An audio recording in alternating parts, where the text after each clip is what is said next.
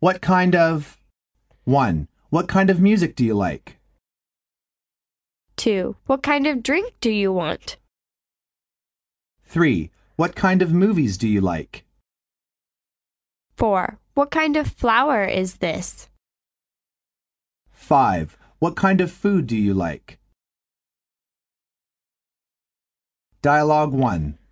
What's your occupation? I'm a businesswoman. What kind of business are you in?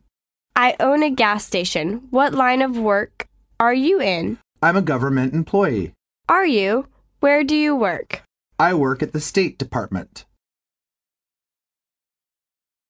Dialogue 2. Hello, Dazong Taxi Company. Can I help you? Yes, this is the secretary from Shanghai Import and Export Corporation.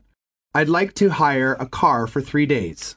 What kind of car do you want? We need a minibus. How much does it cost each day? 500 yuan per day. How would you pay? In check or in cash? We'll pay in check and hire the car for tomorrow.